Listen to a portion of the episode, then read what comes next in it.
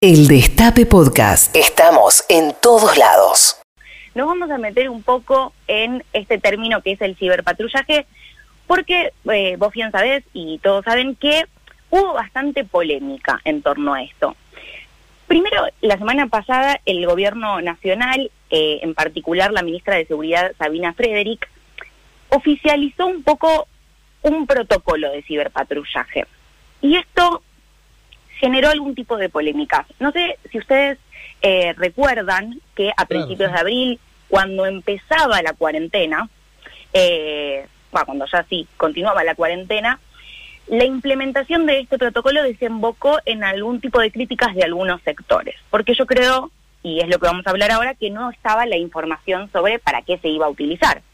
Lo que se había dicho en un primer momento, lo que había dicho la ministra, era que las fuerzas de seguridad iban a hacer ciberpatrullaje para medir el humor social. Esto pasó cuando en abril.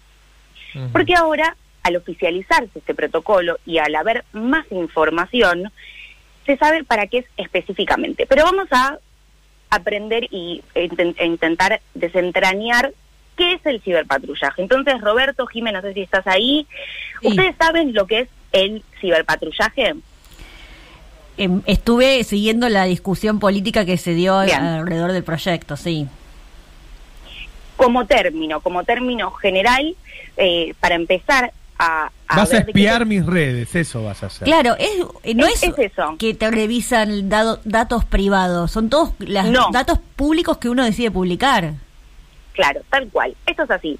Si bien todavía no hay un, concepto formulado, en 2018 la División de Delitos Tecnológicos de la Policía Federal explicó que el ciberpatrullaje es, podríamos decir, en forma coloquial, porque acordémonos que todos, todos estos términos son nuevos, eh, se refiere a la búsqueda de información de fuentes abiertas, o sea que es lo que uno publica o expone, y públicas relacionadas con el mundo o con el ciberespacio, ¿no? Un poquito más en criollo, vamos a decirlo, es el uso de información que viene de fuentes digitales. Información que, como dijimos antes, es abierta y se, es pública. Como por ejemplo, información de redes sociales, ¿no? ¿Y para qué se utiliza esta información? Para intentar prevenir delitos.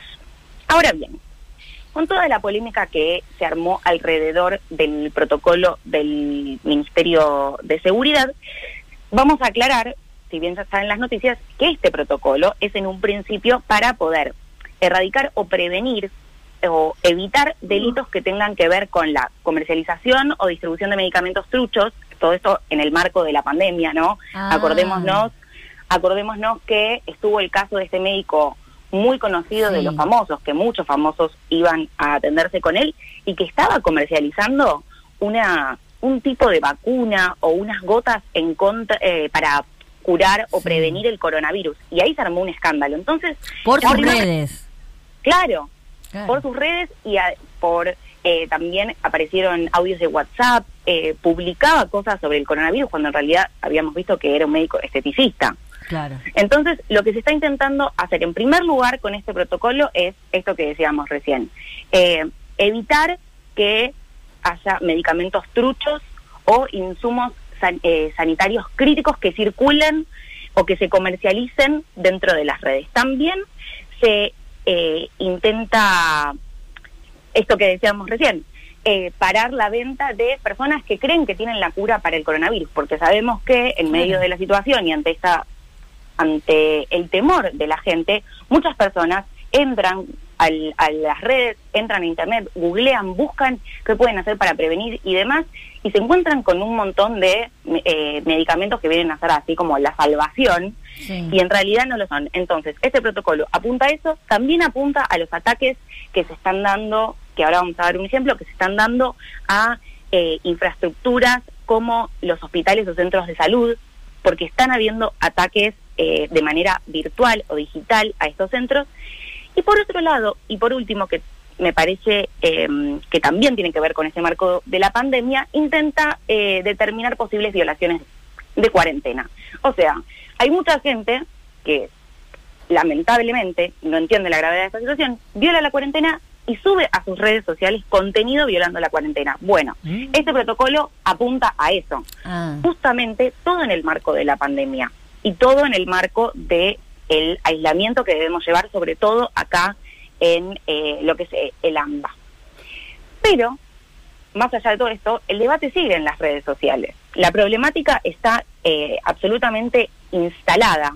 y si entramos o si ponemos la palabra, por ejemplo, en Twitter, vamos a ver que el debate continúa y después, encima, aún peor, vienen críticas de sectores opositores que han utilizado este recurso sin ningún tipo de protocolo, porque no hemos visto ningún tipo de, protocolo, y ahora vamos a, mencionar un caso en particular, que, bueno, básicamente es como que no lo podemos creer.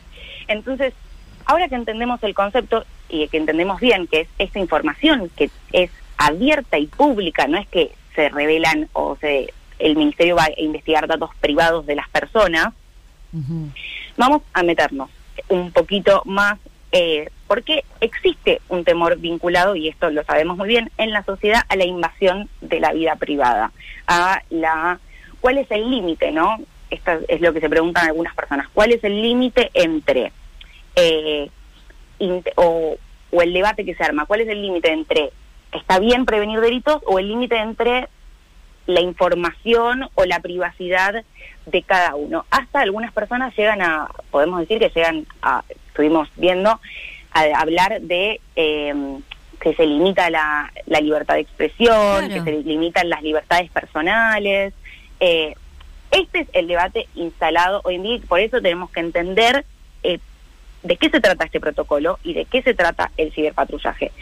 Y para desentrañar voy a poner dos ejemplos, como les decía recién, en, para comparar porque nosotros eh, nos acordamos un ejemplo que hubo de ciberpatrullaje durante el macrismo. Durante el macrismo tenemos el caso de Nicolás Lucero, que fue un chico que en 2016 publicó, no sé si se acuerdan, con una canción de cancha, un tuit en contra de eh, el presidente de ese momento, en contra de Mauricio Macri. La policía utilizó el ciberpatrullaje de de esta manera y lo que hizo fue detenerlo y además de detenerlo, más allá de que después eh, recuperó su libertad, se le abrió una causa y lo, lo, dejaron sin trabajo a Nicolás. Este es un caso que hubo muy grande y donde vemos que el ciberpatrullaje, cuando no está eh, controlado, cuando no tiene un, un, protocolo claro, ahí sí puede atentar contra eh, la libertad de expresión, puede atentar contra la libertad mismo de una persona.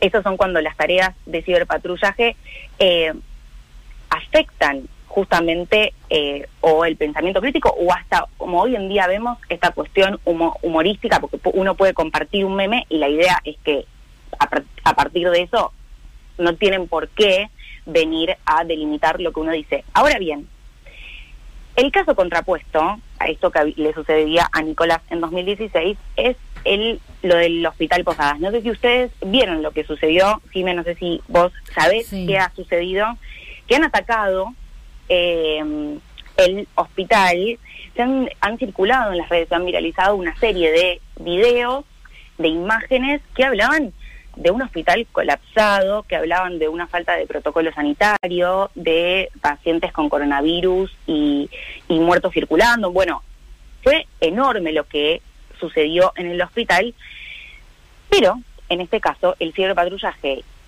con un fin eh, bien, digamos, puesto, porque sí era un delito lo que estaba ocurriendo, porque en realidad cuando fueron al hospital no estaba pasando nada de eso, el ciberpatrullaje pudo actuar, porque se encontró, se encontraban a los responsables de la viralización de esos videos y me parece importante ver que en este caso, porque además estaba afectando a las personas o familiares que tenían pacientes ahí adentro, porque imagínate que vos ves un video de un hospital colapsado, tenés a un familiar ahí adentro y podés pensar cualquier cualquier tipo de cosa. Entonces, acá vemos que em, el ciberpatrullaje, bien utilizado y con un protocolo, vuelvo a repetir, eh, puede y sirve, de hecho, porque sirve para prevenir delitos. Esto, como poco dije la semana pasada, el ciberespacio y todo lo que sucede en Internet, en las redes sociales, es como que va muchísimo más rápido de lo que va la norma o lo que van los protocolos o lo que va la ley. Por eso, a medida que se va avanzando, se va emprolijando. Y siempre, vamos a decir esto, en pos del bienestar de la ciudadanía, ¿no? En síntesis, me parece importante saber que el ciberpatrullaje, al igual que otras tantas labores impulsadas por las fuerzas de seguridad, pueden brindarnos prevención contra muchísimos delitos, eh, y de hecho vemos eh, algunos de estos delitos, como lo del hospital, que circulan en el mundo digital, pero también siempre con enseñanza, con compromiso, como habíamos, con responsabilidad, como vimos eh, la semana pasada, requiere de nuestra atención como sociedad, para que no haya casos donde se vulnere, por, eh, por ejemplo, la libertad de expresión. O sea que la diferencia sería la, la cuestión política, si es utilizado con fines políticos, ya sea el ciberpatrullaje, la AFI o lo que sea, o no. Claro, Claro, es exactamente eso. Eh, de hecho, bueno, vimos, salió una nota el domingo pasado de Ari, cómo entra, de Ari Lijalad, cómo entraban a los perfiles de los periodistas, pero para marcarlos directamente según si eran afines o no al gobierno. Eso sí una, es atentar contra eh, no, o es utilizarlo eh, por determinados intereses. Acá estamos hablando de delitos, de delitos en serio, de personas que pueden lastimar o dañar, por ejemplo, vendiendo un medicamento que no sirve o dañando la salud de otra persona porque eh, le puede generar eh, tremendas complicaciones. El Destape Podcast. Estamos en todos lados.